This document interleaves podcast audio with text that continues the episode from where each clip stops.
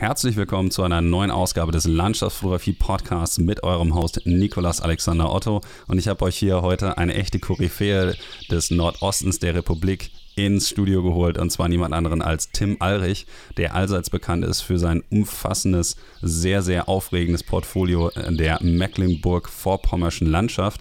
Natürlich fallen einem da direkt so Juwelen ein wie Rügen oder der Dars bei Zingst, Müritz und diverse andere wunderschöne Landschaftsstriche, die es dort eben zu erkunden gibt. Und er hat ein sehr, sehr umfangreiches Portfolio, was ihm dort einen sehr guten Ruf verschafft hat.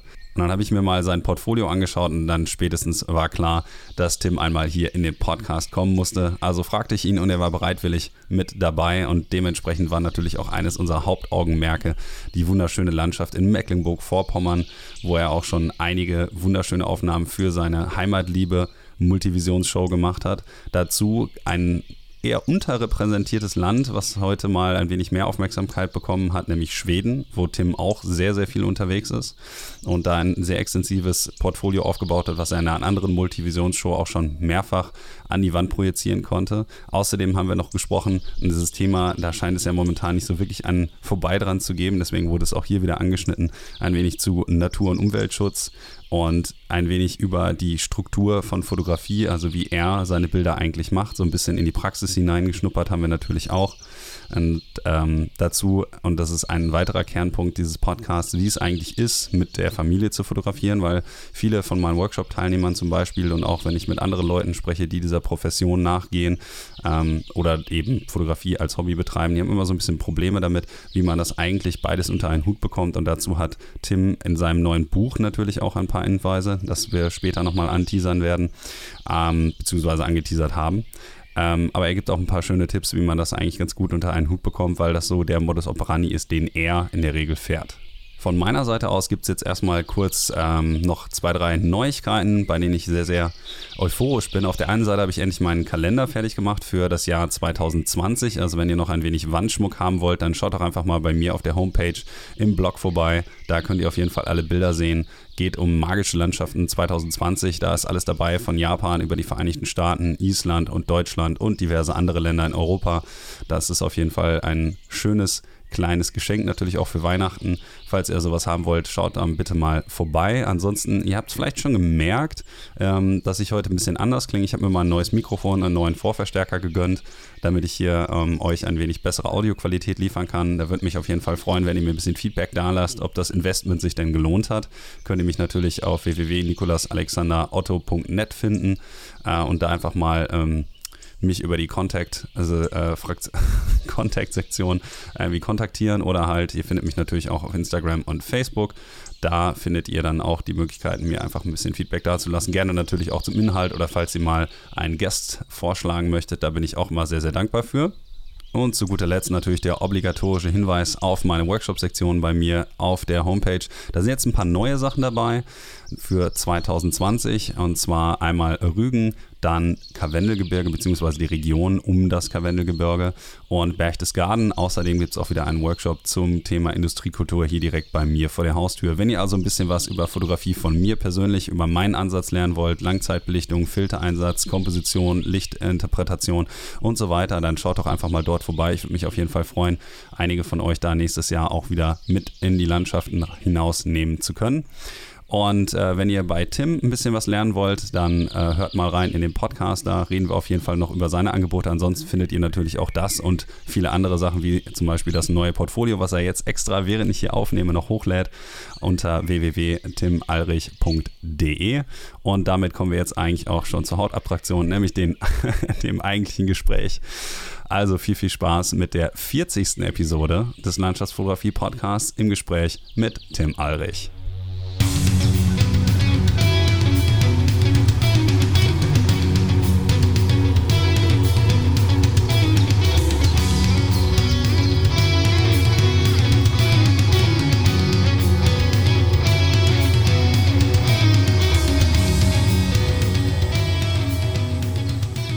Hey Leute, herzlich willkommen zu einer neuen Ausgabe des Landschaftsfotografie Podcasts und wie bereits im Intro angekündigt, habe ich heute ein Kind des Nordens für euch und zwar niemand anderen als, Tim Alrich.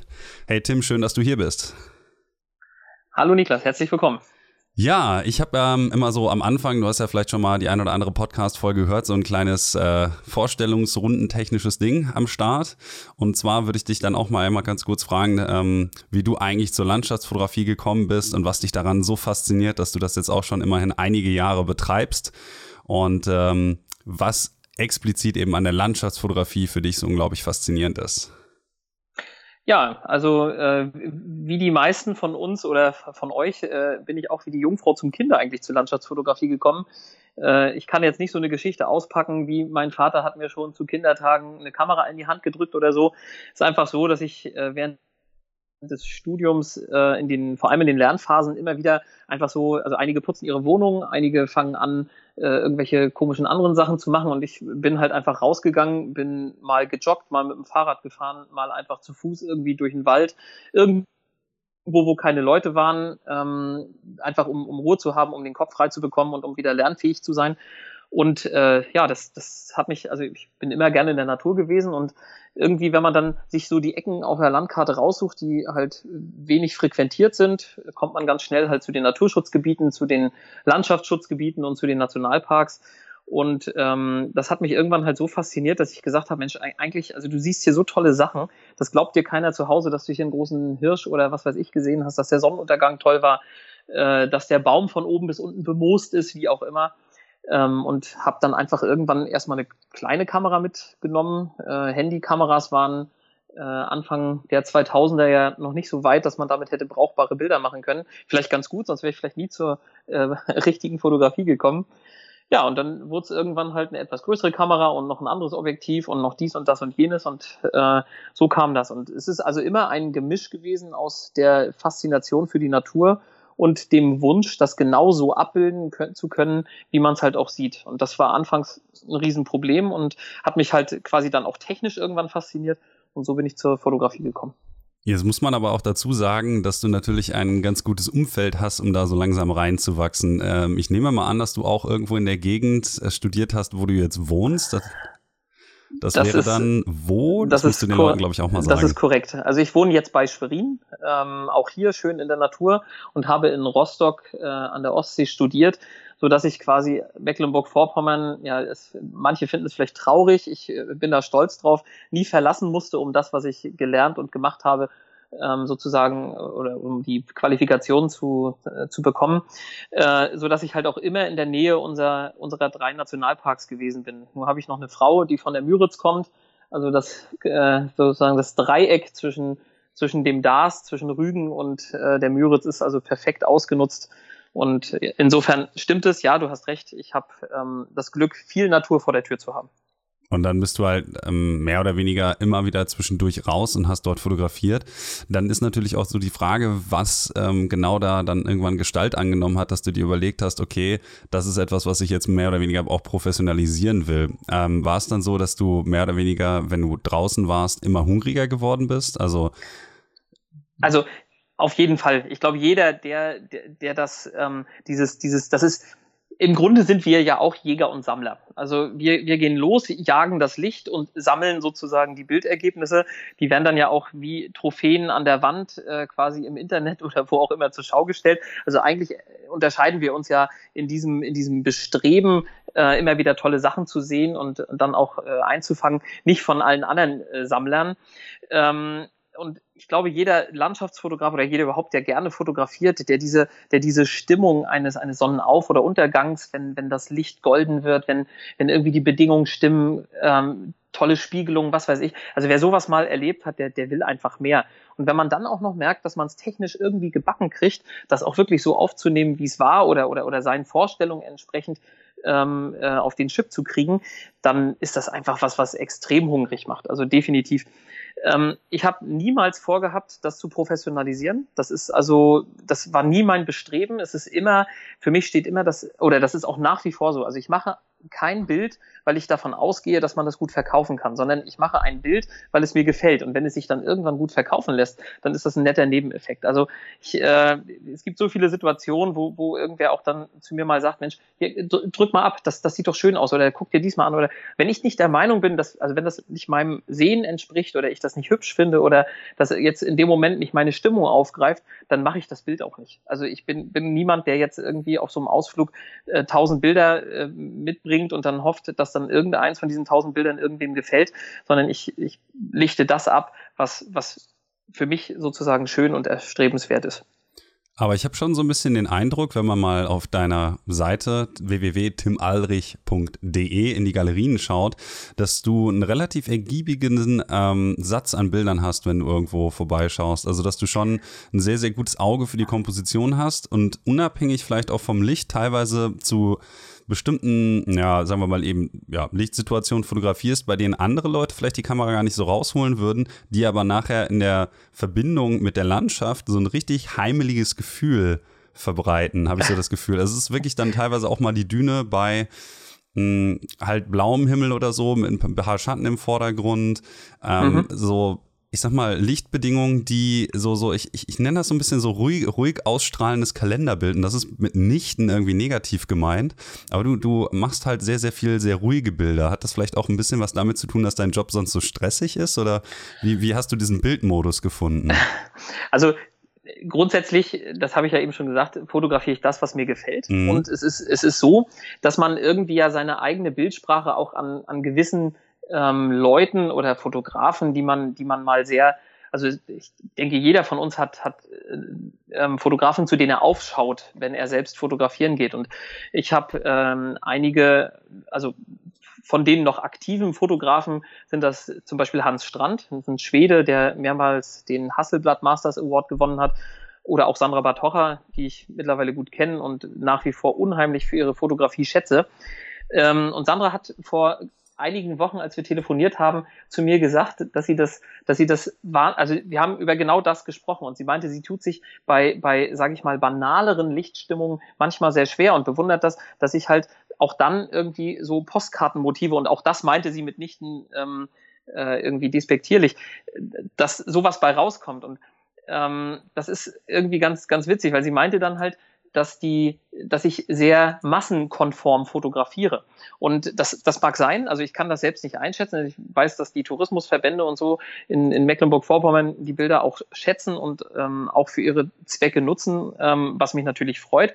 Andererseits, es ist halt einfach mein Stil. Ich kann es ich kann's gar nicht beschreiben. Also äh, es, es ist ja nicht so, dass man sich, ähm, dass man sich was, was also natürlich überlegt man sich, wie man eine bestimmte Landschaft in einer bestimmten Stimmung am liebsten fotografiert, aber man muss es dann im Endeffekt oft ja doch so nehmen, wie es ist. Mhm. Und ähm, vielleicht ist, bin, ich, bin ich gut darin geworden, über die Zeit mich anzupassen an das Licht. Das, das würde, da würde ich vielleicht mitgehen. Ansonsten, ähm, ja, es ist einfach der Stil, der mir gut gefällt.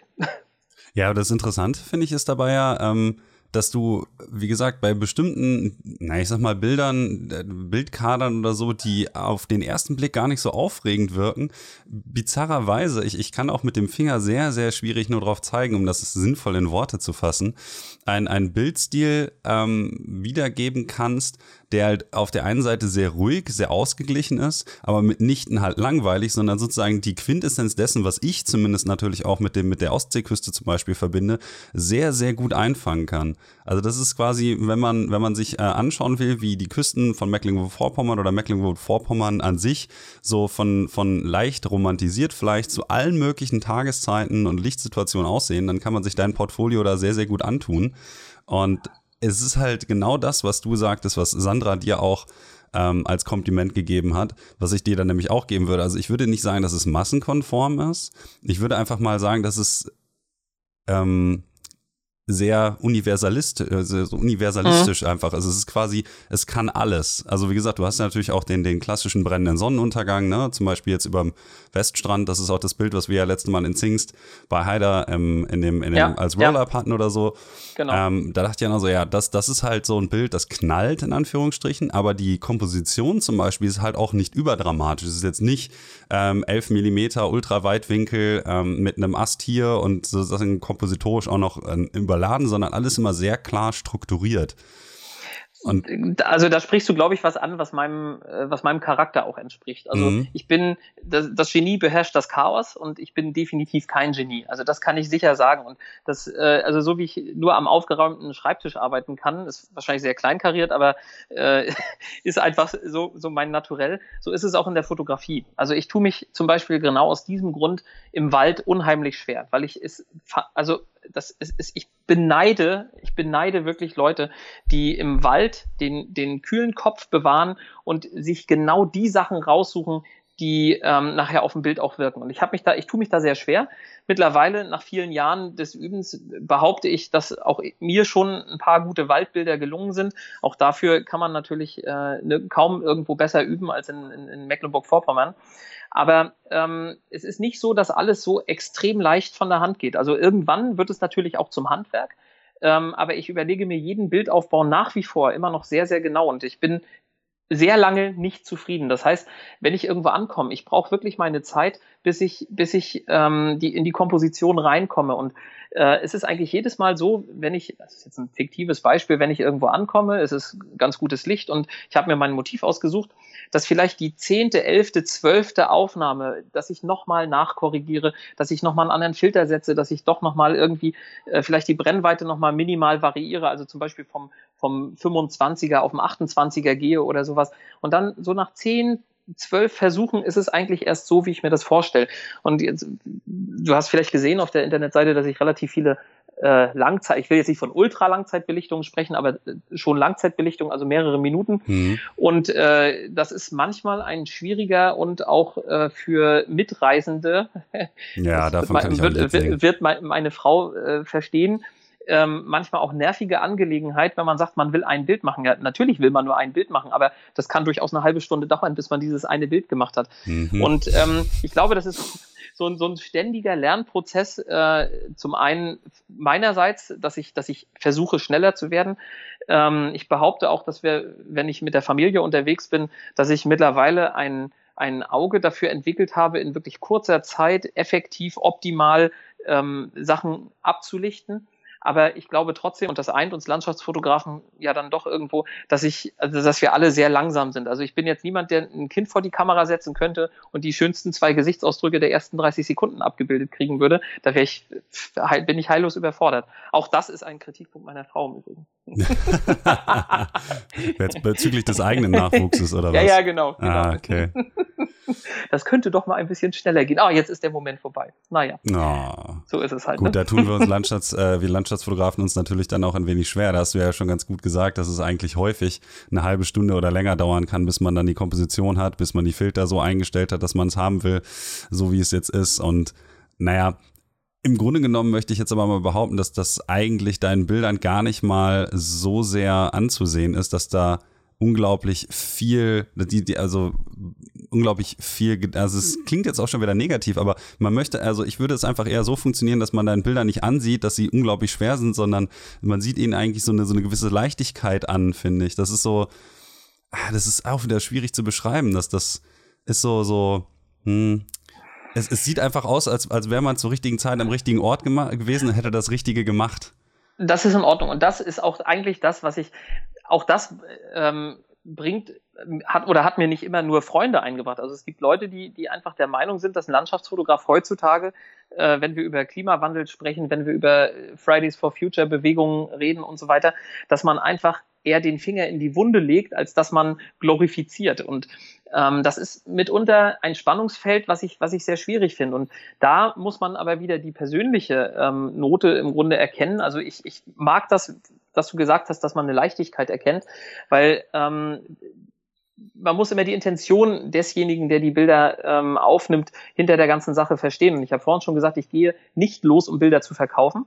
Ich gehe los, weil es für mich der, der schönste, beste und ähm, zum Dank lieber netter Fotofreunde auch der eigentlich geselligste Ausgleich zum Berufsleben ist. Und ähm, diese Leichtigkeit ist eigentlich das, was mir, was mir, was mir im Berufsleben fehlt. Einfach, wenn man jeden Tag mit kranken und zum Teil ja auch todkranken Menschen zu tun hat ähm, da hat man viel Leid, viel, viel, ähm, viel Negatives, was man besprechen, angucken und, und, und tun muss, äh, so dass ich diesen Ausgleich privat gar nicht mehr leisten kann. Also wenn ich auch da anfangen würde, wirklich ähm, nur oder ausschließlich äh, die schlimmen Dinge, die der Mensch de, der Umwelt leider antut, wenn ich das auch noch quasi in, in, in dem Teil, wo eigentlich meine Seele ja wieder so ein bisschen auf ein normales Level kommen soll, äh, auch noch so nachgehen würde, ich glaube, das, das würde ich äh, mental nicht aushalten. Insofern habe ich mich für den umgekehrten Weg entschieden, dass man also über die Schönheit der Natur versucht, den Leuten klarzumachen, äh, wie wichtig das ist, äh, etwas zu schützen. Und ich weiß von vielen Fällen, dass es natürlich, äh, dass das, Schocken und Schrecken ähm, deutlich mehr emotionale Auslenkung bewirkt. Also gerade in der heutigen Zeit, wo wir tausende Bilder jeden Tag sehen oder sehen können, ähm, aber ich weiß halt, ich kenne halt auch genug Gegenbeispiele, die zeigen, dass man über ähm, Schönheit äh, diesen Schutzgedanken in den, in den Menschen äh, implizieren kann und dass man ihn so ein bisschen einimpft, dass man wirklich, äh, ja, also äh, besser und jeder für sich und jeder Einzelne auch in seiner unmittelbaren Umgebung auf die Natur acht geben muss. dann muss man jetzt vielleicht den Leuten noch mal kurz eben die Info geben, dass du äh, Radiologe bist damit die das in einen Kontext setzen können, wenn du sagst, dass du mit todkranken ja. Menschen zu tun hast. Das ist natürlich ein relativ stressiger Job, gerade wenn man im Krankenhaus dann arbeitet und natürlich vielleicht auch nicht die besten Arbeitsbedingungen hat, was so ja, mhm, Arbeitszeiten, Arbeitszeiten und so angeht, ja. ne? Ich meine, du hast jetzt äh, Nachtschicht und äh, hast dich dann bereit erklärt, jetzt mal vormittags sogar dann mit mir aufgrund äh, der Tatsache, dass du noch wach bist, noch zu sprechen. Und dann kann ich natürlich persönlich auf jeden Fall nachvollziehen, dass man sich dann nicht komplett das Leid der ganzen Welt noch in dem Hinsicht in seiner Freizeit auch noch aufladen möchte. Also, also ich, ich negiere das um Gottes Willen überhaupt nicht. Ne? Das ist jetzt nicht so, dass ich, also wenn, wenn, wenn es etwas zu zeigen gibt, äh, dann, dann muss das gezeigt werden. Und wenn ich an Orten bin, wo so etwas äh, auffällig ist, beziehungsweise man, man solches Bildmaterial einsammeln und, und, und mitnehmen kann, dann tue ich das. Aber äh, es ist halt einfach, es ist neben diesem Beruf nicht möglich, ähm, dann auch noch mit Plastikmüll in den Meeren zu tauchen. Also obwohl das ist ein hochdramatisches Thema. Und ich glaube, wir haben ja äh, nicht zuletzt über, über das Fotofestival in Zingst und Jörg Horvis zum Beispiel, der da sich ja massiv engagiert. Ist ja Wahnsinn, wie die Medien das auch zum Glück dankend aufgreifen und, und sich zumindest jetzt für unseren kleinen Teil der Welt in Deutschland da massiv Dinge regen. Die Politik diskutiert über Plastiktütenverbote und so. Das sind ja, das sind kleine Puzzlestückchen, aber die sind wichtig. Und es ist auch wichtig, dass das medial, äh, dass wir das medial alle begleiten und, und das mitnehmen. Aber es ist halt es ist einfach schwierig und da hoffe ich, dass man mir das nachsieht. Ähm, es ist halt, es ist und bleibt, auch wenn es professionalisiert ist, ein Hobby und es ist, es, es ist schon anstrengend genug, die schönen Dinge äh, einzufangen. Ähm, das soll jetzt nicht heißen, dass ich irgendwie Anstrengungen scheue oder so, aber es ist einfach, ähm, es ist einfach das, was ich für mich brauche. Also genau. ich kann das durchaus nachvollziehen. Wie gesagt, ich finde es interessant, dass du ähm, dann trotzdem mehr oder weniger von dir aus das Thema auch angesprochen hast, weil du ja offensichtlich ein Mitteilungsbedürfnis diesbezüglich hast. Diese Anspruchhaltung, die häufig mittlerweile ähm, natürlich auch hier im Podcast häufiger mal ähm, Anklang findet. Und ich habe da ja auch schon Feedback von ein, einzigen Leuten, äh, einzelnen Leuten zu bekommen zu dem Thema, dass das immer wieder aufgegriffen wird und dass es, naja, vielleicht nicht inflationär, aber dass es halt schon häufiger einfach wieder diskutiert wird. Und das mhm zeigt ja eigentlich auch, dass es ein Thema ist, was vielen Leuten am Herzen liegt. Von daher finde ich das ja gar nicht schlecht, dass du zum Beispiel für dich eine Lösung dafür gefunden hast, wie du damit umgehst. Das ist natürlich hoch individuell und ich gehe mal davon aus, dass da viele Leute dem auch beipflichten werden, weil es natürlich schon so ist, dass die Natur- oder Landschaftsfotografie und dann eben der Aufenthalt in diesen Naturräumen für die Leute eben genau auch ein gewisses Maß an Eskapismus bieten soll. Das ist ja auch zum Aha. Beispiel eine der ursprünglichen Intention ich hatte, als ich angefangen habe zu fotografieren, da war das Thema natürlich noch nicht so evident, wie es jetzt heute ist. Aber als ich angefangen habe, 2008, 2007, 2008, war das ja auch so, dass ich halt möglichst eigentlich aus teilweise Eskapismus, teilweise auch ein bisschen Misanthropie oder wie auch immer man es nennen mag, mhm. mich in die Naturräume sozusagen zurückgezogen habe. Und wenn die jetzt natürlich dann auch bedroht sind durch den Klimawandel, ähm, dann gibt es natürlich auch ein gewisses Aktionspotenzial. Aber das heißt ja nicht, dass man das auch immer automatisch dann so verfolgen muss, dass die Fotografie genau. in dessen ja, sozusagen Schatten im, steht, ja, ja, genau. Ne? genau. Sondern dass man sich natürlich auch andere Möglichkeiten, man kann auch einfach kein Fleisch essen, wenn man der Überzeugung ist, dass das hilft. Ähm, das heißt nicht, dass man dann nicht irgendwie auf einmal pl überall Plastikmüll fotografieren müsste. Wobei ich aber sagen muss, ähm, falls du da jemanden kennst oder vielleicht auch jemanden, äh, jemand der Zuschauer, äh, Zuschauer, mh, hm, Zuhörer, den Fehler mache ich übrigens häufiger. Dann ist es so, ähm, falls irgendjemand jemanden kennt, der sich quasi genau auf diese Art von Fotografie, also quasi in Anführungsstrichen Umweltfotografie so in dem Maße ähm, ja, spezialisiert hat, wäre das ja natürlich auch nochmal eine interessante Perspektive, die jetzt bis jetzt in dem, in dem äh, Podcast noch gar nicht vorgekommen ist. Ich weiß nicht, kennst du da jemanden, der so in die Richtung tendiert? Ja, hatte ich ja eben schon angesprochen. Also das ist äh, jetzt, war jetzt zweimal in Zingst, also letztes Jahr auf dem Fotofestival und dies Jahr auch der York Horvest, ähm, der zum Beispiel also ganz, ganz, ganz massiv äh, diese Thematik aufgreift, der auch eine weitreichende mediale ähm, Anerkennung genießt und das sicherlich dann auch ähm, in die Welt trägt. Also bewundere ich, der sein ganzes Leben aktuell sozusagen in diesen, in diesen Dienst äh, der, der Aufklärung von Umweltsünden, Katastrophen und so weiter stellt. Das wäre jetzt so das, das naheliegendste Beispiel. Es gibt ja, ich glaube, es gibt zahlreiche Fotografen, die das Thema ähm, angehen.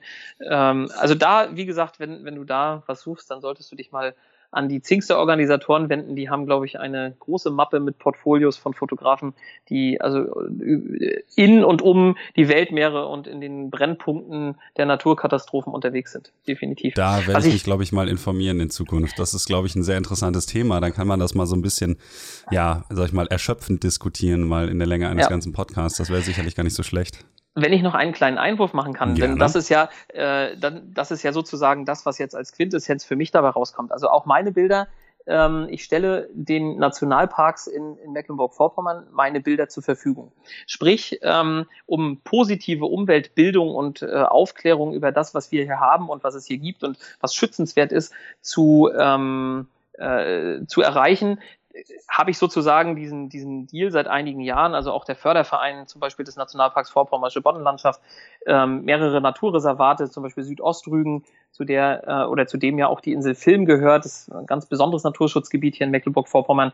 Äh, und all diese ähm, diese Naturschutzgebiete, den, den habe ich angeboten, beziehungsweise habe ich viele Bilder übermittelt, mit denen sie arbeiten können, äh, unentgeltlich, sodass ähm, dass mein kleiner Beitrag, den ich leisten kann, vor Ort, lokal, dazu ist, dass ähm, also auch dieses Bildmaterial dann in, in, in einem guten Sinne weiter genutzt werden kann. Das würde ich auch sagen, äh, das würde ich sagen, ist auf jeden Fall auch sehr lobenswert, wenn man dann seine Fotografie zumindest noch in einem gewissen Kontext institutionell nutzbar genau. machen kann, um genau. dann vielleicht auch den Leuten ein wenig vor Augen zu führen, wie schön es da ist. Und natürlich dann auch, wie die Nationalparks sind ja, das müsstest du mir jetzt wahrscheinlich sagen, weil du da besser involviert bist als ich. Ähm, aber die haben natürlich auch ein gewisses Maß an, an Bildungsangeboten, wo man den Leuten genau. natürlich dann auch jedes Mal wieder sozusagen die, die Notwendigkeit der vorgegeben, vorgegebenen Problematik ein wenig erklären kann. Und ich denke genau, mal, dass richtig. das natürlich auch ein ganz guter Beitrag ist, so als Fotograf es ist zumindest eine Möglichkeit, wie man auch die in Anführungsstrichen schönen Bilder nutzen kann. ja, würde ich auch sagen. Genau. Hast du denn, äh, um mal wieder den Bogen so ein bisschen zurück nach Mecklenburg-Vorpommern zu äh, spannen, wo du jetzt gerade sagtest, dass du den Nationalparks das auch immer so zur Verfügung stellst und so, ähm, hast du sozusagen auch eine, eine längerfristige Zusammenarbeit mit den Nationalparks angestrebt, die deinen kreativen ja, Wandel mehr oder weniger mitbefeuert hat, dass du dann ähm, auch mal gesagt bekommen hast, okay, hey, fotografier doch mal sowas für uns und dann dachtest du, ah ja, hm, das könnte ich auch mal machen. Also befruchtet sich das so ein bisschen gegenseitig? Jein. Ähm, das, ein ganz klares Jein.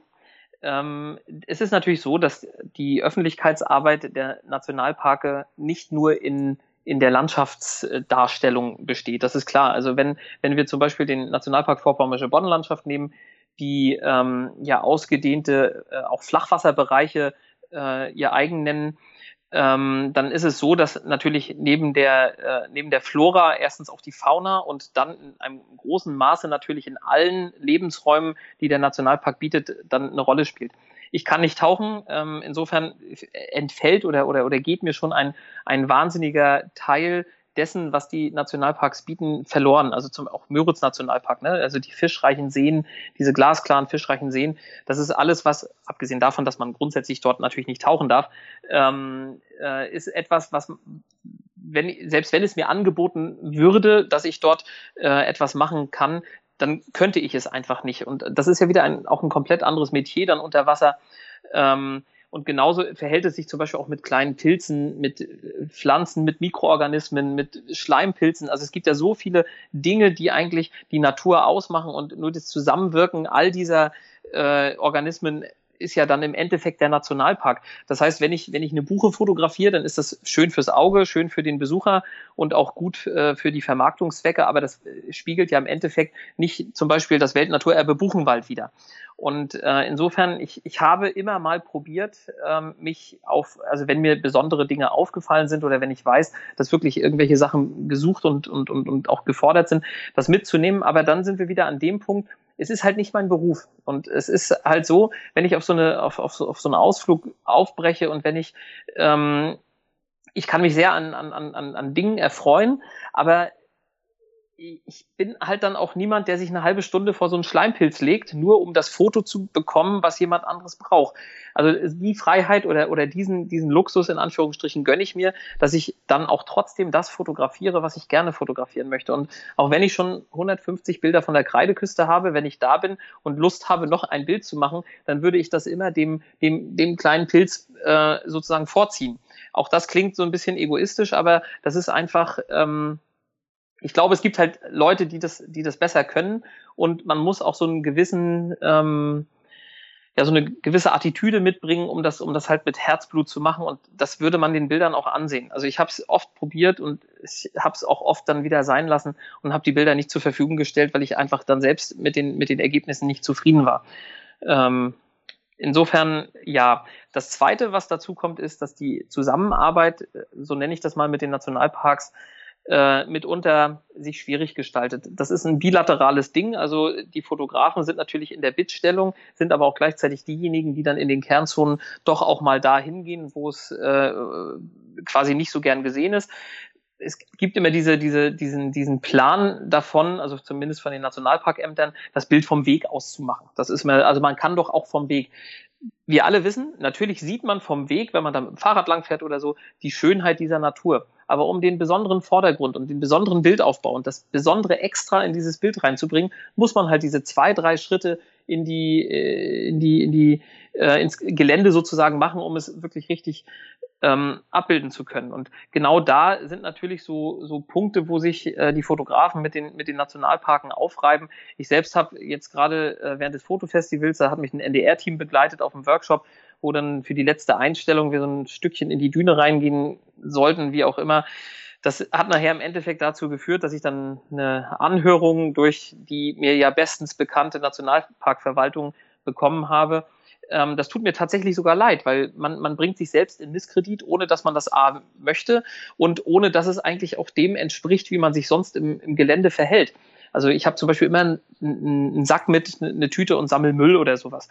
Und ähm, dann ist es irgendwie schade, wenn man eigentlich einen, einen, ganz guten Ruf sich aufbaut und die Leute auch wissen, Mensch, auf den, auf den Alrich kann ich mich verlassen, wenn der da reingeht, der trampelt nichts kaputt und macht nichts. Und dann bringt einen das selbst, also eigentlich eine dumme Aktion von mir und äh, auch von, von diesem Filmteam habe ich mich im Endeffekt quasi sehr drüber geärgert, ist aber vollkommen zu Recht auch dann ähm, äh, zumindest angeprangert worden. Ähm, ja, das ist also, es ist ein schwieriges Verhältnis im Endeffekt, weil der eine möchte vom anderen was, aber möchte halt auch irgendwie äh, seinen, seinen Regularien und seinen, seinen eigenen äh, Vorsätzen dann nicht untreu werden.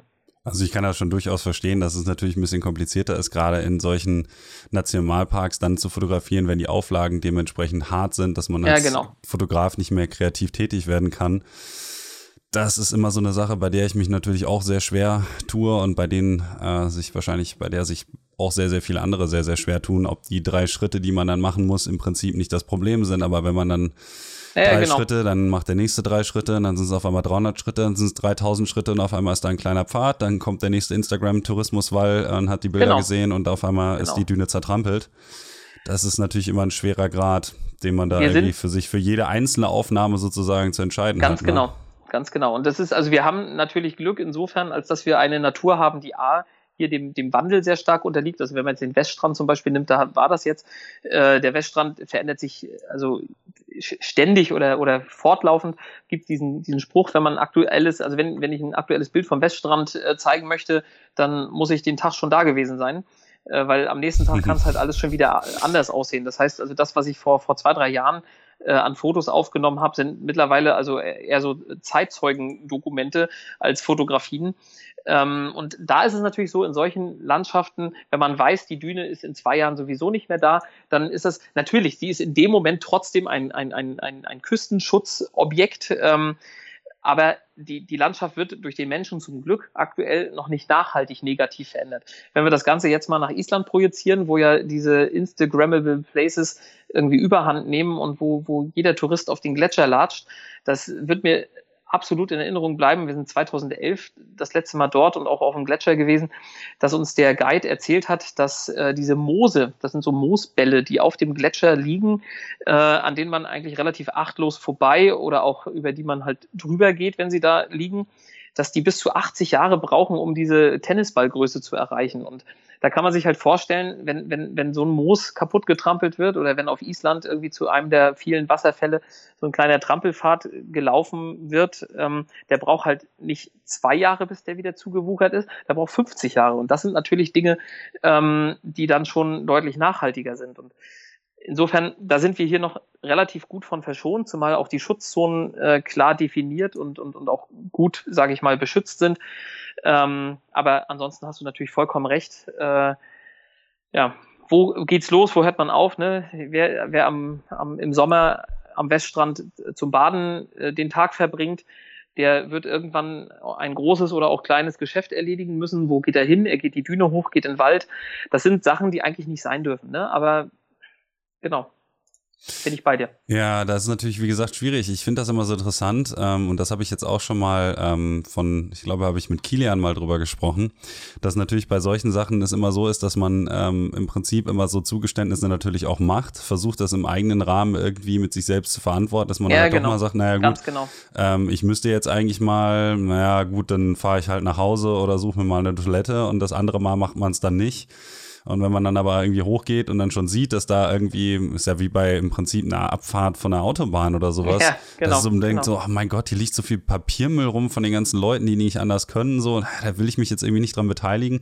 Aber im Endeffekt kann man halt immer nur so ein bisschen an die Leute appellieren und halt versuchen, dass man sich selbst da in, der, in dem Maße so weit zurückhält, dass es halt eben nicht problematisch wird nachher in der Summe ist immer schwierig dafür so individuell eine Lösung zu finden und ich komme halt jedes Mal im Grunde genommen auch hier im Podcast schon etliche Male wieder darauf zurück, dass das eigentlich nicht der Einzelne ist, der das Problem ist, sondern natürlich einfach die Masse, ja, die daraus entsteht, dass wir durch die Demokratisierung im Internet alle diese Orte immer wieder und wieder und wieder zeigen und dann natürlich auch dafür sorgen, dass immer mehr Leute da hingehen und dann wird Definitiv. es halt irgendwann problematisch. Wie gesagt, das Island-Beispiel, das populärste und wahrscheinlich auch äh, eindrücklichste Beispiel hast du ja schon gebracht. Und dann dreht man sich immer so ein bisschen im Kreis. Das ist äh, definitiv extrem und dann kompliziert. Ist, genau, genau. Es ist also, man muss für sich selbst irgendwie dieses, diese, diese Grenze ziehen und für sich selbst ähm, sagen können, okay, also wenn ich jetzt das Bild von hier mache, habe ich diesen kleinen Trampelpfad drauf. Wenn ich nicht möchte, dass dieser Trampelpfad drauf ist, muss ich halt so weit gehen, dass er zu Ende ist. Aber dann bin ich derjenige, der sozusagen diesen halben Zentimeter schon wieder hinzufügt. Ne? Das ist genau die Problematik, definitiv. Deswegen habe ich auch schon ähm, neulich nochmal mit einem anderen Kollegen von mir gesprochen, dem Jan Pustrowski, der ja auch hier war ähm, im Podcast und äh, dann haben wir einfach mal so drüber überlegt, dass es auch einfach in solchen Sachen vielleicht dann einfach vollkommen in Ordnung ist, wenn man einfach mal mit Photoshop den Pfad wegmacht. Weil man sich ich, dann wenigstens an sowas dir. nicht beteiligt. Dann könnte bin man jetzt wieder dir. sagen, okay, auf der einen Seite ist es wieder, ähm, naja, ich sag mal, eine Romantisierung und eine, eine naja, Dekonstruktion des Ortes dahingehend, dass man sagt, okay, man entfernt ein Element, was ursprünglich da ist und damit ist er nicht mehr authentisch. Auf der mhm. anderen Seite kann man natürlich sagen, ja gut, ich musste den Pfad halt nicht entlang gehen, ich habe mich sozusagen an dieser Zerstörung nicht beteiligt.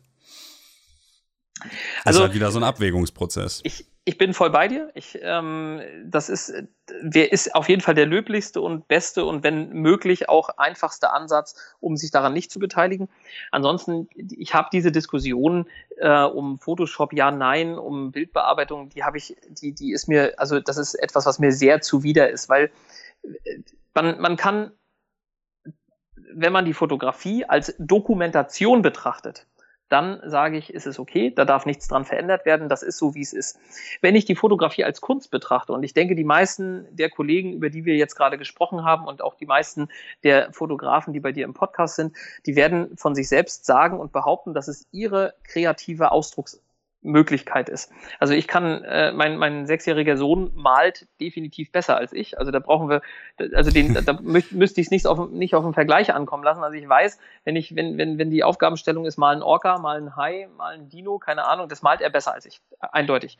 Und insofern, ich bin in vielen Dingen schrecklich unkreativ und für mich ist die Fotografie ein, ein, eine Möglichkeit, äh, ohne, also dass ich quasi mit dem Geiste richtig kreativ werden kann. Vielleicht kann ich das auch mit Worten, vielleicht auch äh, in gewissen äh, Grenzen mit Musik, aber mir ist halt die Fotografie gegeben.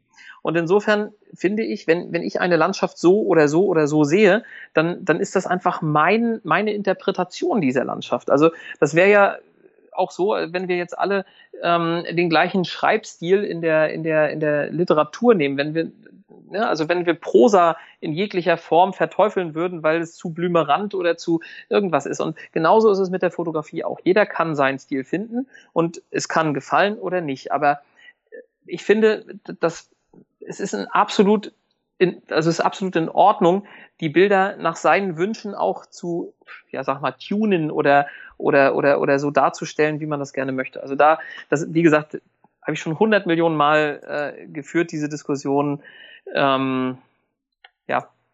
Also ich glaube, dazu brauchen wir jetzt auch nicht noch einen, einen großen Exkurs auszuführen. Ja, ich genau. finde, das hast du sehr genau. kurz und bündig gut zusammengefasst.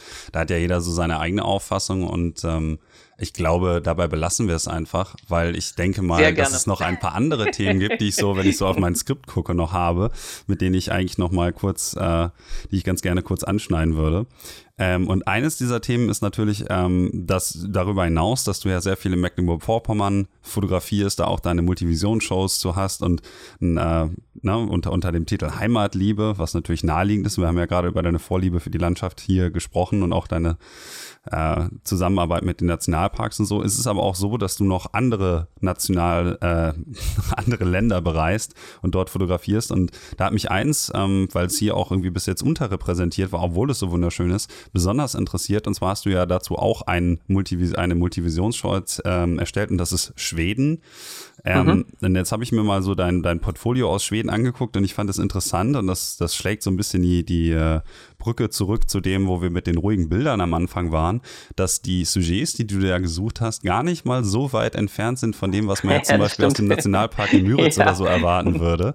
Ähm, ist das irgendwie so die, die Grundintention gewesen? Du hast dir das angeguckt, hast gedacht, ah ja, klasse, das ist ja, ist ja quasi auch fast wie zu Hause, da muss ich jetzt hin? Oder woran lag das, dass du dich dafür entschieden hast, nach Schweden zu fahren? Ja, das ist, das ist wirklich lustig. Wir haben schon oft mit Freunden abends gesessen, wenn wir denn so, das, mittlerweile hat sich das so eingebürgert, wenn mir zeigt keiner mehr Bilder, weil alle immer Angst haben, dass ich die Bilder schlecht finde, totrede oder wie auch immer. Wenn wir aus dem Urlaub kommen, das Erste, was alle sehen wollen, die Bilder. Und ähm, witzigerweise haben wir über Schweden schon viele Diskussionen geführt. Also ich, ähm, Schweden hat aus ganz, ganz, ganz vielen Gründen bei mir eine Sonderstellung, was äh, die Reisen angeht. Ähm, der wohl wichtigste ist, dass es ein Land ist, in dem man sich rundum sorglos und wohlfühlt. Es sind die nettesten Menschen auf der ganzen Welt, meine persönliche Meinung. Es ist ein, ein, ein unheimlich angenehmes Reisen. Die Schweden sind nicht, äh, die Schweden haben keinen erhobenen Zeigefinger. Die Schweden ähm, wissen, was sie an sich, an ihrem Land, aber auch an den Touristen, die da hinkommen und das genauso wertschätzen haben.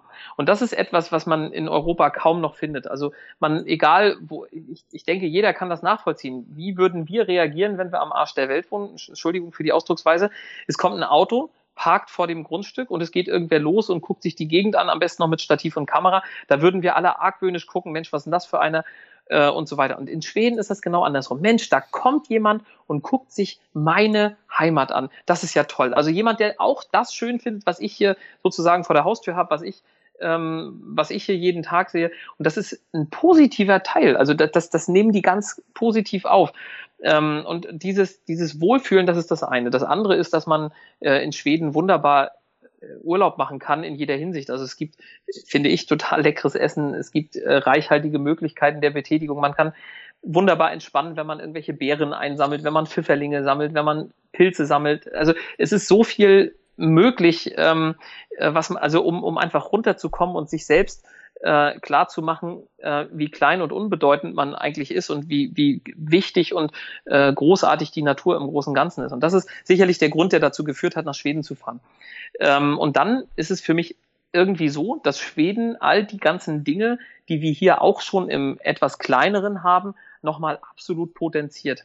Also wenn man über Mecklenburg-Vorpommern nachdenkt, und wir haben ja hier wirklich, also wir haben in Mecklenburg-Vorpommern wahnsinnig viele Seen und Wälder, aber wenn man das Ganze dann auf Schweden projiziert, dann ist das wie, wie, wie, so, ein, wie so ein kleiner billiger Abklatsch in Anführungsstrichen. Das heißt nicht, dass das, nein, nein, nein, nein, nein, was, was die Ausmaße angeht. Nicht, was die, also wir haben wunderschöne Nationalparks und ich, das, das war jetzt nicht auf die, auf die Attraktionen gemünzt, das war einfach auf das Ausmaß. Wir haben, glaube ich, in Mecklenburg-Vorpommern irgendwie 1600 Seen.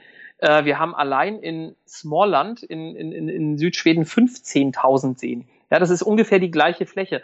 Wir haben hier Waldfläche von, äh, ich glaube, 8, 9, 10 Prozent irgendwas in dem Dreh. Dort in, in Schweden sind es 45 Prozent. Und ich meine nicht, dass mit kleiner billiger Abklatsch meine ich nicht, dass das, was wir hier haben und schützen, dass das klein und billig ist. Im Gegenteil, unsere Nationalparks, also da würde ich meiner eigenen Arbeit ja widersprechen ähm, die Nationalparks, die wir hier haben, sind, sind ein, ein, ein Herzstück der schützenswerten Natur in Zentraleuropa und ist nicht zu Unrecht zum Teil Weltnaturerbe äh, mit den Buchenwäldern. Das meine ich nicht. Ich meinte das wirklich auf die Quantität bezogen. Das habe ich eben vielleicht ein bisschen falsch ausgedrückt. Aber es ist, es ist einfach, man hat dort alles irgendwie noch größer, noch mehr und, und das ist eigentlich das, was uns Naturfotografen ja alle eint und was wir so, so sehr schätzen, man hat es gefühlt für sich. Also selbst die, die Dinge, die wirklich in jedem Reiseführer drinstehen und die überall angepriesen werden, selbst die hat man also gerade morgens und abends absolut für sich und das macht einfach ganz viel Spaß, äh, dahin zu fahren und zu fotografieren. Ein Freund von mir hat mal gesagt, dass die, äh, dass, also Schweden ist so ein bisschen für ihn so, als wenn er zu Oma äh, fährt und da Ferien macht. das fand ich total witzig und gut, weil es trifft es auch so ein kleines bisschen. Es ist jetzt keine total spektakuläre Natur, also alleine man braucht ja von Schweden nur nach Norwegen rüber zu gucken, ähm, was sicherlich an, an objektiver Schönheit noch wahnsinnig viel, viel mehr zu bieten hat, weil es einfach abwechslungsreiche Küste, Binnenland, Fjell, Scheren, alles äh, sozusagen vereint.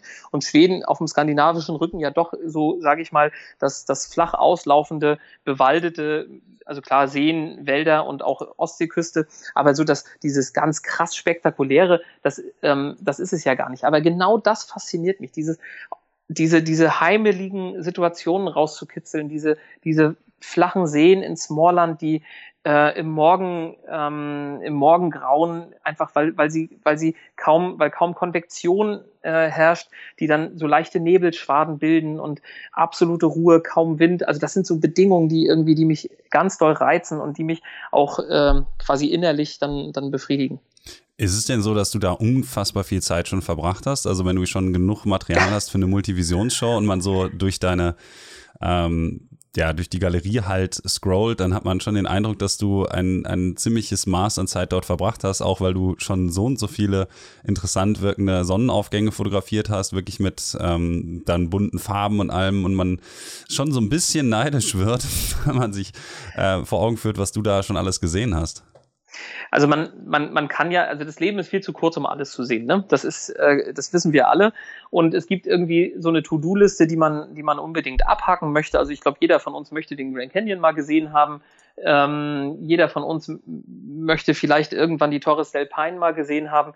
Ähm, und das ist so ein, so, ein, so, ein, so ein Trend, dem ich auch mir, also entgegen meiner eigenen Idee von dem, was ich noch sehen möchte, so ein bisschen entgegentrete und sage, äh, wenn du irgendwas richtig intensiv und richtig ausführlich kennenlernen möchtest und wenn du wirklich Seele, Herz und, und, und ähm, Verstand einer Landschaft kapieren möchtest, dann musst du da halt öfter hinfahren. Und das ist das, was ich in Mecklenburg-Vorpommern natürlich einfach durch den Wohnort kann.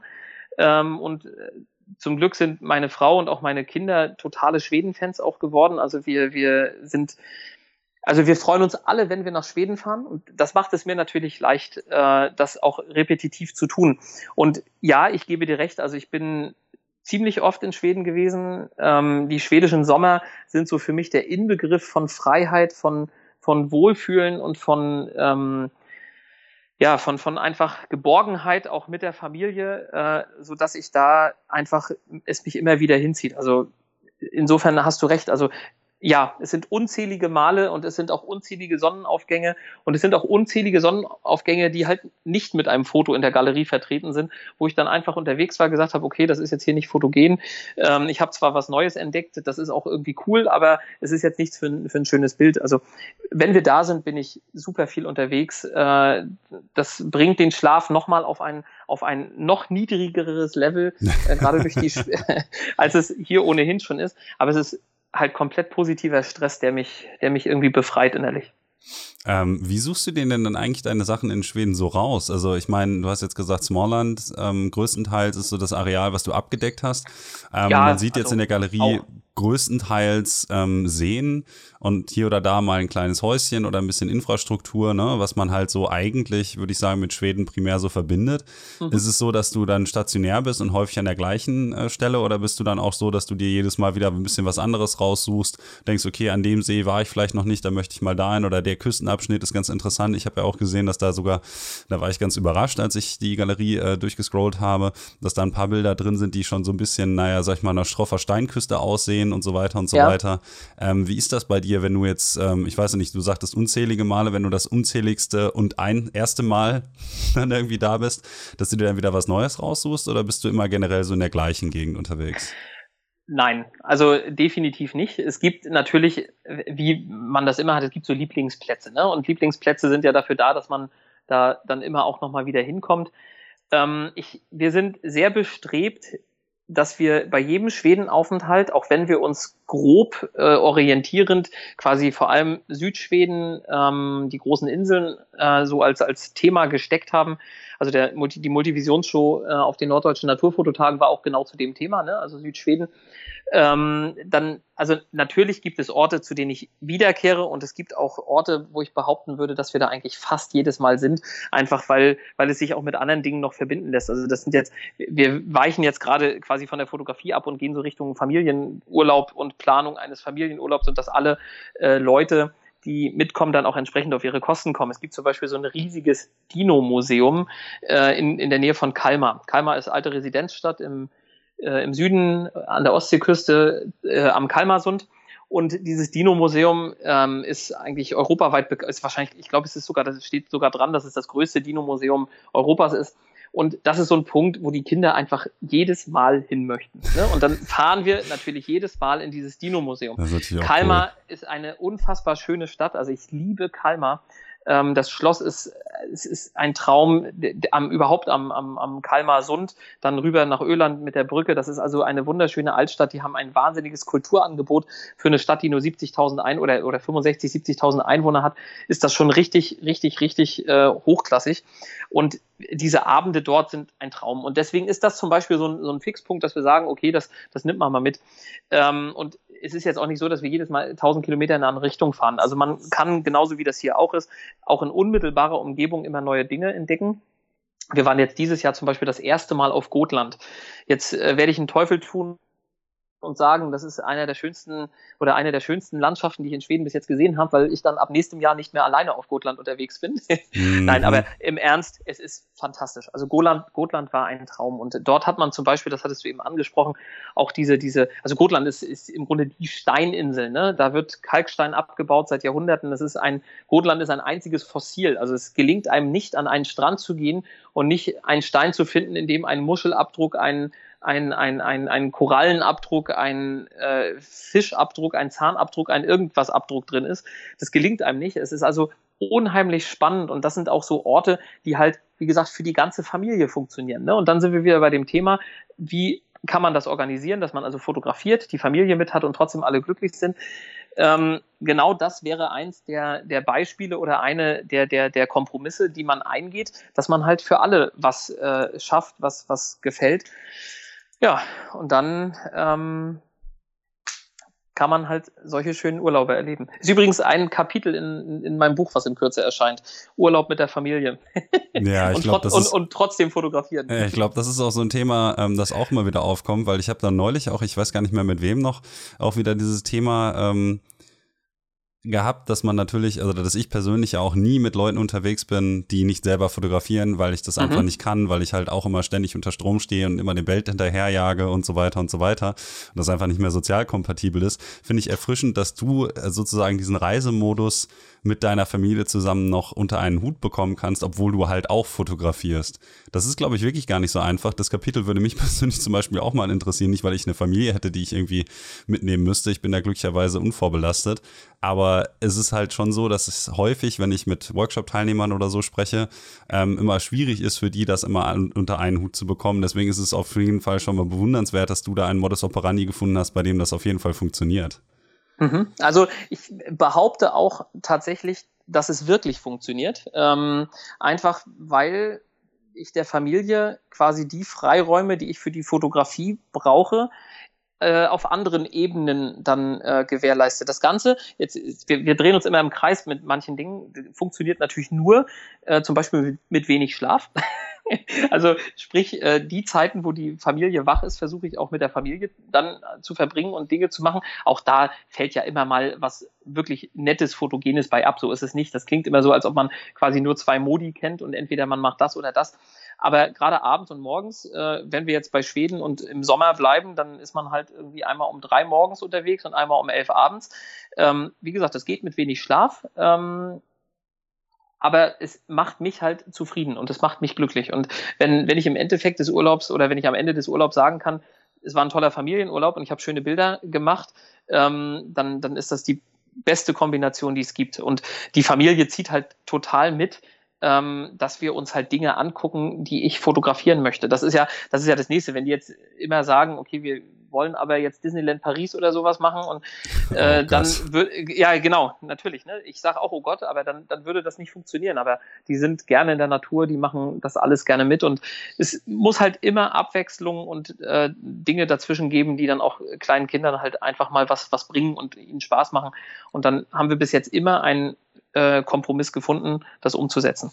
Und ja, immer andere Sachen, immer irgendwie auch versuchen, was, also zumindest eine grobe neue Sache, also dieses Jahr war es jetzt Gotland, waren wir von den, von den äh, zweieinhalb Wochen, waren wir eine Woche auf Gotland, haben das quasi wirklich äh, von der Pike auf erkundet, haben äh, in unserem Bus geschlafen, haben tolle, also wahnsinnige Sachen entdeckt, auch komplett menschenleer zum Teil. Also es war schon, war schon wieder ein Traum, definitiv. Aber das ist natürlich auch so, dass die Sujets, also die ganzen, ganzen Bilder und so, die du so raussuchst und die du auch machst, vielleicht auch ein bisschen kompatibler sind, weil man dafür ja nicht ganz so viel wandern muss häufig, oder? Ich meine, jetzt Küstenfotografie ist jetzt so das einfachste Beispiel. Gut, da würde man dann halt von seinem Van oder seinem Fahrzeug, seinem Vehikel, seinem Strandhaus halt ein bisschen runtergehen und dann zur richtigen Tageszeit fotografieren. Aber du bist jetzt auch nicht so der Typ, der dann groß viel, naja, sag ich mal, wirklich mit Gepäck Merktagestouren macht oder so. Das wäre ja wahrscheinlich etwas, was dann mit Familie soweit nicht kompatibel ist. Aber für genau. dich auch gar nicht so interessant, oder? Na, doch, das ist schon, das ist schon interessant. Ähm, und es ist so, dass ich also einmal, zweimal im Jahr in Anführungsstriche aus dem äh, aus dem Familienleben ausbreche und dann auch mit äh, meinem liebgewonnenen Fotofreundeskreis losziehe und wir auch solche Sachen mal machen. Aber das ist einfach, also das ist etwas, was ich äh, halt einfach in der, in der Breite nicht leisten kann. Also wenn ich, wenn ich, es gibt viele Leute, also bei dir ja auch schon gewesen, Stefan Forster zum Beispiel, ne? Ähm, das ist jemand, zu dem ich, also was die Bildsprache, was die Dinge, die er macht und tut, also total aufschaue und sage, das ist wirklich, das ist das absolut oberste Level, was man so an Landschaftsfotografie machen kann. Ähm, das, ich würde das gerne auch so machen, aber dann würde ich halt mein Familiengefüge und auch die Sicherheiten, die eine Familie einfach, einfach braucht, sprengen müssen. Und das werde ich nicht und das will ich auch nicht, weil, weil das einfach ein komplett anderes Leben bedeuten würde. Und dafür bin ich auch viel zu sehr Familienmensch, als dass ich das aufgebe. Es ist aber so, dass auch die Sachen, die du da in Schweden jetzt zum Teil siehst, sind also schon mit, mit zum Teil kräftigen Fußmärschen verbunden und mit kräftigen, langstreckigen ähm, äh, Sachen, also wo man auch mal durchaus eine halbe, dreiviertel Stunde irgendwie durch den Wald läuft und dann danach 20 Zecken hat und äh, die Beine von den Lorbeer und äh, äh, Wacholderbüschen total aufgekratzt und aufgescheuert sind oder so. Und von den Mückenstichen mal ganz abgesehen. Also das ist, das ist. das wäre meine nächste Frage übrigens gewesen in die Richtung, nachdem du das mit den Zecken gesagt hast. Da kann ich mich ähm, auch noch gut dran erinnern. Also insofern, das ist schon, das ist schon ein, ein, ein guter Mix äh, aus allem. Also da, ich sage immer, und das ist, glaube ich, auch, das kann jeder nachvollziehen, der in der Landschaft unterwegs ist, ähm, Landschaftsfotografie ist nicht nur Hobby, sondern das ist auch Sport. Also wer den Rucksack trägt, das Stativ und wer dann sozusagen ins Gelände geht, der hat definitiv auch für die Kalorien am Ende des Tages was getan. Ja, ich denke mal, das lässt sich ganz gut so sagen. Also wenn man nicht gerade Parkplatzfotograf ist. das, das Wort darf man ja jetzt mittlerweile, das ist ja schon fast ein geflügeltes Wort geworden, so im, im allgemeinen, äh, allgemeinen äh, ja, Wortgebrauch, glaube ich. Also ich kenne das, kenne das immer so schön, dass dann jeder sagt, ja, das ist halt Parkplatzfotograf. Nee, das, ähm. also das, das kann ich mir definitiv, ähm, also hundertprozentig nicht. Ich bin kein Parkplatzfotograf, definitiv. Das war auch gar nicht so, als hätte ich das jetzt nein, nein, implizit dir unterstellen wollen oder nee, so, ne? Genau, nicht falsch ich wollte verstehen. Das sagen. Also da bin ich, äh, ich bin viel und oft zu Fuß unterwegs. Ähm, hier, jetzt, dann machen wir wieder den Schwenk nach Mecklenburg-Vorpommern. Ähm, hier äh, vor allem mit dem Fahrrad auch ganz viel. Das ist so das Verkehrsmittel Nummer eins, um in unseren Nationalparken äh, durch die Gegend zu kommen. In Rügen oder auf Rügen ist das ein bisschen komplizierter, weil es da sehr hügelig und bergig ist. Da ist es dann doch eher zu Fuß, aber gerade im Müritz Nationalpark und äh, auf dem Dars ähm, muss man sozusagen Fahrrad fahren und äh, sonst, sonst ist man Tage unterwegs, in Anführungsstrichen. Hm. Da gibt es ja bestimmt auch die Möglichkeit, sich mal ein Fahrrad zu leihen, aber für dich ist es wahrscheinlich einfacher, das einfach in den Bus reinzuschmeißen, ne? So und so, genau. Also je nachdem, ob man, ob man mit, mit was für Gepäck man unterwegs ist, aber also Fahrräder in Deutschland auszuleihen ist ja zum Glück überhaupt kein Problem. Dann muss ich jetzt noch mal kurz zu dem Buch zurückkommen, äh, was du gerade schon mal angesprochen hattest. Ja. Und zwar ähm, mache ich dann jetzt mal so ein bisschen Schleichwerbung für dich. Und ich finde das eigentlich ganz interessant, weil du schon einen, einen, äh, einen thematischen Punkt da äh, untergebracht hast, den ich persönlich äh, glaube, dass, äh, der, bei dem ich persönlich glaube, dass es halt unglaublich viele Leute gibt, die das sehr, sehr interessant finden dürfen mit dem Fotografieren mit Familie. Ähm, was ist denn sonst noch so an Fakten zu dem Bild? Ähm, also das ist ja ein Buch, was ähm, primär erstmal ein Ratgeber ist und beim Humboldt Verlag erscheint, jetzt Ende August. Mhm. Ähm, was hast du denn da noch so für Informationen für die Leute, wenn die sich das Buch einmal anschauen möchten? Ja, äh, also danke für die Schleichwerbung. ähm, das Buch ist eigentlich, ich sag mal, es gibt ja kein, kein Standardrat für gute Fotografie. Also ich glaube, jeder fotografiert anders und äh, es gab von dem, von dem Verlags äh, von dem Programmchef einen, einen, einen tollen Ausspruch, äh, weil ich ihm gleich am Anfang bin ich, äh, habe ich ihn sozusagen mit der Frage konfrontiert, warum noch ein Fotoratgeber? Äh, ihr habt schon richtig gute Leute im Programm, um da zum Beispiel mal David Köster zu nennen. Ähm, warum wollt ihr noch einen Fotoratgeber und warum ich? Dann hat er gesagt, das ist, das ist, man kann das vielleicht so ein kleines bisschen mit Kochbüchern vergleichen. Also man kann ähm, auf viele Arten und, äh, und, und, viele verschiedene Weisen ein Steak zubereiten. Und es schmeckt doch irgendwie immer anders und man isst es trotzdem auch immer wieder gerne. Das heißt, äh, nur weil einer schon mal ein, ein Königsberger Klops gemacht hat, möchte vielleicht trotzdem auch ein anderer nochmal ein Königsberger Klops kochen und dann auch äh, zum, äh, zum, zum Essen anbieten. Und vielleicht schmeckt es anders und vielleicht schmeckt dem einen das eine besser und dem anderen das andere besser, aber jeder findet sozusagen seine Abnehmer. Und dieses Beispiel mit den Kochbüchern fand ich ganz, ganz äh, passabel. Und wir haben im Endeffekt ähm, versucht, jetzt einen Ratgeber zu gestalten, der wirklich meine Tipps für die Fotografie bündelt. Das heißt, es ist zum Teil vielleicht nicht besonders wissenschaftlich, es ist zum Teil vielleicht auch nicht besonders äh, sinnvoll, aber ähm, also äh, sinnvoll, dass, dass manche, ähm, manche Tipps, die ich dort gebe, ähm, nicht, nicht wissenschaftlich ausformuliert sind, in Anführungsstrichen, oder ich mich an Fachbegriffen hochziehe, sondern es ist meine Herangehensweise an, zum Beispiel, um jetzt mal eine Sache rauszupicken, an Langzeitbelichtung. Und warum habe, mache ich die Langzeitbelichtung so oder so? Wie rechne ich mir die Zeit aus? Wie komme ich sozusagen zu einem äh, Ergebnis? Und das ist zum Teil vielleicht etwas unkonventionell, zum Teil vielleicht auch ähm, anders, als es in anderen Ratgebern gegeben wird, aber es ist in jedem Fall individuell und es erklärt im Grunde, wie ich meine Bilder mache. Und ähm, ja, also das ist so der Ansatz. Also es ist ein, ein, ein hochindividuelles Ding dann denke ich mal, dass ich mir das auch mal anschauen muss. ich ja von deinen Bildern, äh, wie Sandra ja auch irgendwie so begeistert bin, gerade was so Komposition und so angeht, da steht doch bestimmt auch noch was zu drin, oder? Weil Auf da kann ich Fall. wahrscheinlich auch noch was lernen. Natürlich, also es geht, natürlich ist zum Beispiel der Bildaufbau ein, ein Punkt, der ganz äh, vielfältig und weitreichend beschrieben oder, oder gemacht wird. Ich erkläre das an Beispielen, ich erkläre auch grundsätzliche Sachen, aber es ist jetzt nicht so, dass ich mit der Drittelregel, äh, also die Drittelregel steht tatsächlich sogar drin, aber es ist nicht so, dass ich mich auf, auf, auf, auf den goldenen Schnitt, auf Drittelregel, auf solche Sachen ähm, ähm, ausruhe und sozusagen einmal durch mein Bild fünf, äh, fünf Diagonalen ziehe und sage, da habe ich das, das und das platziert, sondern es, ist, es geht vielmehr über die emotionale Ebene. Warum gefällt mir das? Also warum finde ich diese Anordnung spannend? Und ähm, vielleicht ist das etwas, was es tatsächlich noch nicht so oft auf dem, auf dem Markt an Ratgebern und Fotobüchern gibt. Ähm, ich werde sehen. Man, man wird auch sehen, ob die, ob die Leser äh, mit so einer hochpersönlichen Herangehensweise an die Fotografie äh, klarkommen oder ob sie nicht doch sagen, okay, also ich, ich bevorzuge das Konventionelle, mir soll jemand sagen, so, so und so und dann komme ich auf das Ergebnis und fertig. Das kann ich nicht beurteilen. Das weiß ich nicht. Also ich persönlich ähm, glaube, dass Leute, die, die sich schwer tun mit, mit Theorie und die einfach über die Praxis an, an Sachen herankommen, dass ich denen sehr wertvolle Tipps zum Teil geben kann, wie sie einige Fehler, die ich lange gemacht habe, vermeiden können und wie sie also da sozusagen selbst zum, zum Ergebnis, also zu guten Bildergebnissen ohne große Umschweife kommen. Das ist auf jeden Fall auch ein Ansatz, den, den ich ja quasi diametral dazu äh, mehr oder weniger verfolge. Ich bin ja ein unglaublicher Theoretiker, der immer so, sagen wir mal, sehr, sehr technisch ähm, und sehr, sehr theoretisch eben denkt. Da wäre das vielleicht für mich auch ganz interessant, mal zu schauen, wie du da so rangehst in der Hinsicht. Weil das ja auch immer, wie du schon sagtest, hoch individuell ist. Und bei mir ist es halt eben so, dass ich mich sehr, ja, also ich bin meistens relativ verkopft und weniger emotional, wenn ich an solche Bilder herangehe, mhm. weil ich immer versuche, das irgendwie möglichst abstrakt, möglichst technisch zu sehen, damit ich äh, das Ganze mich nicht zu sehr von, von dem, was ich gerade vor der Linse habe, so ein bisschen mitnehmen lasse. Das ist, glaube ich, für mich dann auch interessanter, mal reinzuschauen. Aber du hast ja noch ein paar andere Sachen am Start. Ähm, und zwar hast du ja noch jetzt ähm, einen Workshop äh, bei den Herbst Fototagen in Zingst. Jetzt muss ich mal gerade überlegen, das weißt du besser, ne? Der Fotoherbst. Der aktive Fotoherbst, genau. genau. Ähm, da nimmst du die Leute mit nach Rügen, ne? Ja, genau. Also der, der Workshop wird auf Rügen stattfinden und ähm, es geht, also natürlich, also Rügen ist natürlich ein, ein Kernthema, äh, wenn man an Landschafts- oder wenn man land, über Landschaftsfotografie in Mecklenburg-Vorpommern nachdenkt, ist, ist und muss Rügen ähm, ein, ein Kernthema sein. Und wir haben das jetzt einige Jahre erfolgreich gemacht. Es ist so, dass ähm, Rügen extrem gut ankommt.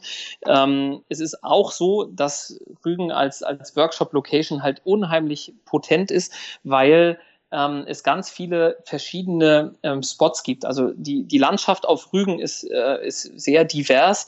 Und wir haben also den, natürlich den tollen Buchenwald an der, an, der, an der Kreideküste, wir haben die Kreideküste an sich, wir haben aber auch so viele andere Locations, die man ansteuern kann, dass es eigentlich je nach, nach, nach Stimmung, nach Gusto, nach Laune ähm, immer etwas gibt, was man fotografieren kann. Das ist an vielen anderen Stellen etwas eingeschränkter, weil man einfach äh, im Grunde eine Location hat, die muss man dann auf Gedeih und Verderb, egal wie schön sie ist, nehmen.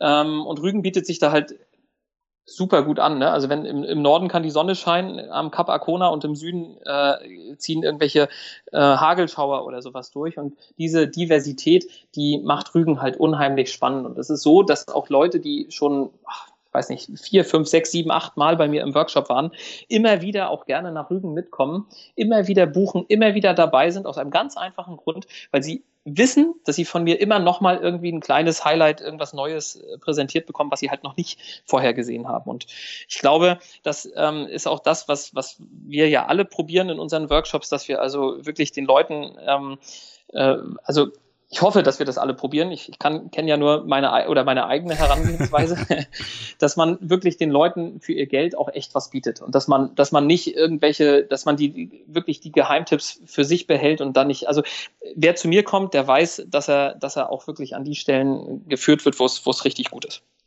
Ja, ich denke mal, da dürftest du jetzt einige Interessenten mit motiviert haben, zu schauen, was da im Zingst ähm, aktiven Fotoherbst noch so geht. Ähm, ich bin mir gar nicht sicher. Ich glaube, er ist schon ausverkauft. Ah. Ich, ich, ich, weiß es gar nicht. Also ich glaube, das ist auch so ein, so ein Punkt, den ich, den ich immer wieder, wo, wo ich über mich selbst staune, beziehungsweise ähm, wo ich total dankbar für bin. Dass, also ich habe, glaube ich, ähm, bis jetzt war jeder Workshop immer irgendwie dann im Endeffekt ausgebucht. Das finde ich also Wahnsinn. Und alle, die das jetzt hören und die auch schon mal da waren, also das ist wirklich, da bin ich beeindruckt, da bin ich dankbar für und das freut mich ungemein, weil es ja irgendwie zeigt, dass das, was man und auch wie man es macht, irgendwie dann nicht ganz verkehrt sein kann. Ja, das würde ich sagen, unterschreibt das eigentlich ganz gut, ne? Wenn man immer Leute dabei hat, die äh, einem dann auch gewillt sind, ein wenig Geld für die Eigenleistung wieder zukommen zu lassen.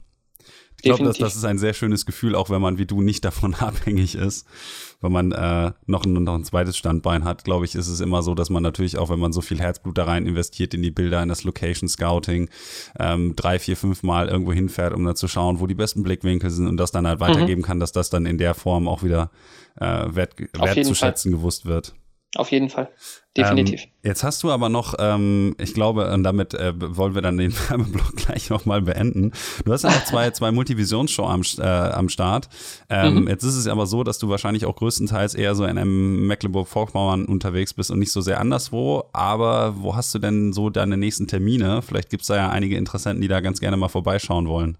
Mhm. Also eine dieser, dieser Multivision-Shows wird auch im Rahmen des aktiven Fotoherbst in Zingst äh, stattfinden.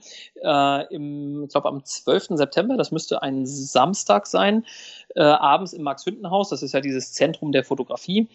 Ähm, das ist der eine. Und der andere, der wird jetzt, äh, und dafür kann ich auch nur unbedingt Werbung machen, äh, auf, den, auf den Fototagen in Malente am 1. September-Wochenende, also 6., 7., 8. September ähm, Freitag bis Sonntag. Ist eine quasi frisch geborene Veranstaltung, die mit ganz viel Herzblut und Eigenleistung von den Organisatoren ins, ins Leben gerufen wurde, die wirklich ein starkes Line-up für ihr erstes Jahr gewinnen konnten. Und äh, dort werde ich äh, auch äh, natürlich tatsächlich einen Vortrag über Mecklenburg-Vorpommern und die Nationalparke in MV halten. Es ist aber eine komplett neue Multivisionsshow. Also ich bin jetzt auch noch nicht fertig. Ich habe sie noch nicht, äh, also sie ist gerade am oder im Entstehen.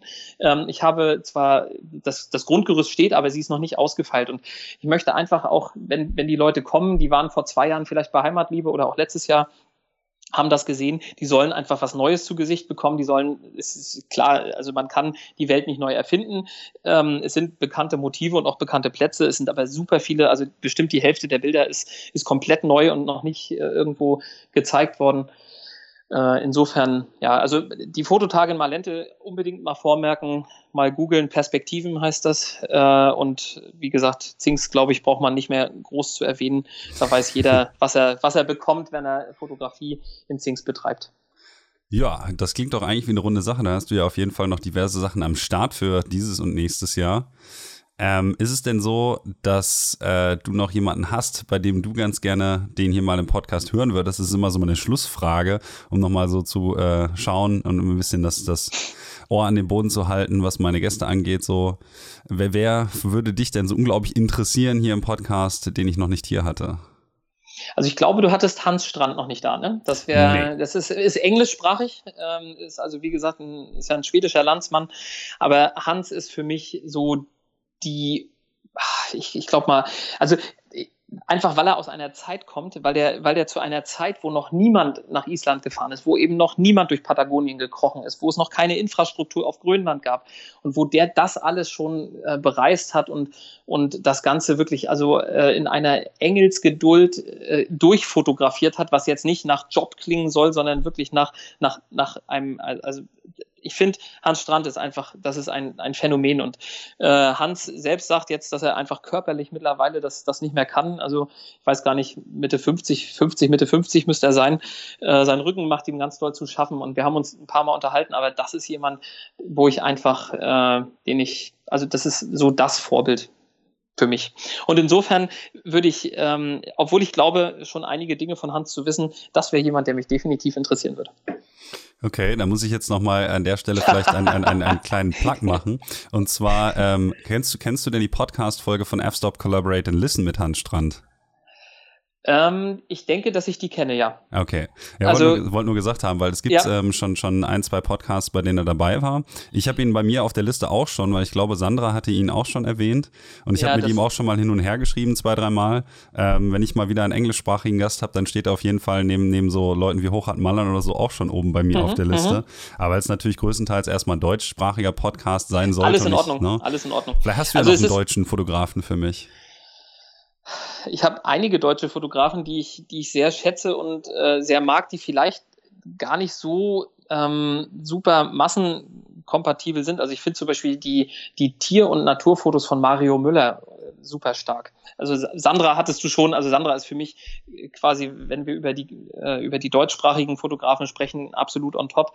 Ähm, das, das, da geht nicht viel, viel mehr drüber. Ich finde aber auch zum Beispiel, also es ist auch sehr spannend, ähm, ähm, es gibt einen, einen mittlerweile, ich muss mal überlegen, Leon Bohlmann. Leon müsste 14, 13 sein. Leon ist Mitglied der GDT, hat einen, was die GDT angeht, relativ bekannten Vater, den, den Volker Bohlmann. Und ähm, ich bin zum Beispiel totaler Fan von Leons äh, Fotos. Also der, wie gesagt, der ist 13 oder 14. Und was der an, an Fotografie auf die Beine stellt oder an, an Fotos aus der Kamera raushaut, das ist krass. Also das ist zum Beispiel jemand, da, da, da man merkt das richtig, mir fehlen richtig die Worte, weil ich, weil ich das so beeindruckend finde, dass jemand in dem Alter, äh, trotz aller Hormone, die so auf einen einprasseln, äh, die, die Disziplin zum einen, aber auch diesen, diesen Blick für das Schöne äh, in der Natur hat, finde ich absolut genial. Also finde ich super. Okay, das sind ja auf jeden Fall schon mal zwei Namen, die ich mir jetzt mal auch mit auf meine Liste geschrieben habe. Also im Grunde muss man sicherlich Volker und Leon äh, quasi verbinden, weil, weil die zusammen unterwegs sind, weil Vater und Sohn, das ist auch eine tolle Story so insgesamt, ne? dass die einfach ihr Hobby äh, gemeinsam, oder für Volker ist es natürlich auch Beruf, aber dass die ihr, ihr, ihre Passion gemeinsam ausleben können, ist fantastisch. Also richtig cool. Okay, dann schaue ich mal, ob ich da in die Richtung ein wenig aktiv werden kann. Vielleicht wäre das ja mal interessant, ein Interview mit zwei Leuten dann auch wieder zu führen und die Zum mal zusammen in den Podcast zu holen. Das Zum klingt Beispiel. eigentlich schon nach einer, nach einer interessanten Episode. Das ist mal was anderes. Danke mhm. auf jeden Fall für die Empfehlung. Und ähm, herzlichen Dank dir auch dafür, dass du dir die Zeit genommen hast, äh, hier ein bisschen in, in meinen kleinen Podcast zu kommen und ein wenig aus dem Nähkästchen zu plaudern für unsere Zuhörer. Und ähm, Jetzt muss ich mal gerade so festhalten, dass ich jetzt nicht wieder dir noch einen schönen Abend wünsche, sondern wir haben ja gerade mal Mittag. ja, genau. ähm, zu, zu, guter Letzt eine Frage noch, weil die jetzt mehr oder weniger fünfmal oder so Anklang gefunden hat und du das im Vorgespräch auch schon gesagt hattest. Wie viel schläfst du denn jetzt eigentlich am Tag? Ja, jetzt ist schwierig. Einfach nur eine Zahl. Ja, ist schwierig, da einen Schnitt reinzubringen, aber ich denke mal, so viel mehr als fünf, fünfeinhalb Stunden werden es nicht sein okay. im Schnitt. Okay, das, das, das mhm. ist ja noch, noch halbwegs machbar. Ähm, ein, ein, ein Sommer-, Winter-, äh, Urlaubsarbeitsmittel. Okay, legst du dich denn dann gleich jetzt auch ins Bett oder was machst du jetzt? ähm, also ich werde mich nicht ins Bett legen. Die Multivisionsshow äh, und die Gestaltung der Multivis Multivisionsshow wartet tatsächlich noch. Ich habe noch äh, zwei, drei kleinere Sachen. Also sind jetzt Banalitäten, also Fotos raussuchen für die Alterspsychiatrie unseres Krankenhauses. Die haben mich gebeten, dass wir da schöne Bilder für die, für die alten ähm, Menschen aufhängen, die so ein bisschen ja, lebensfroh sind, Lebensmut vermitteln. Das sind so Sachen, die ich jetzt noch tun werde. Und dann heute Abend kommen die Kollegen zum Grillen. Ja, das klingt auf jeden Fall nach noch einem auf erfüllten Tagesprogramm. Auf jeden Fall. Dann wünsche ich dir mal viel Spaß und bedanke mich dann ganz herzlich und wünsche dir damit noch einen schönen Tag und äh, wir sprechen uns, ne? Danke gleichfalls.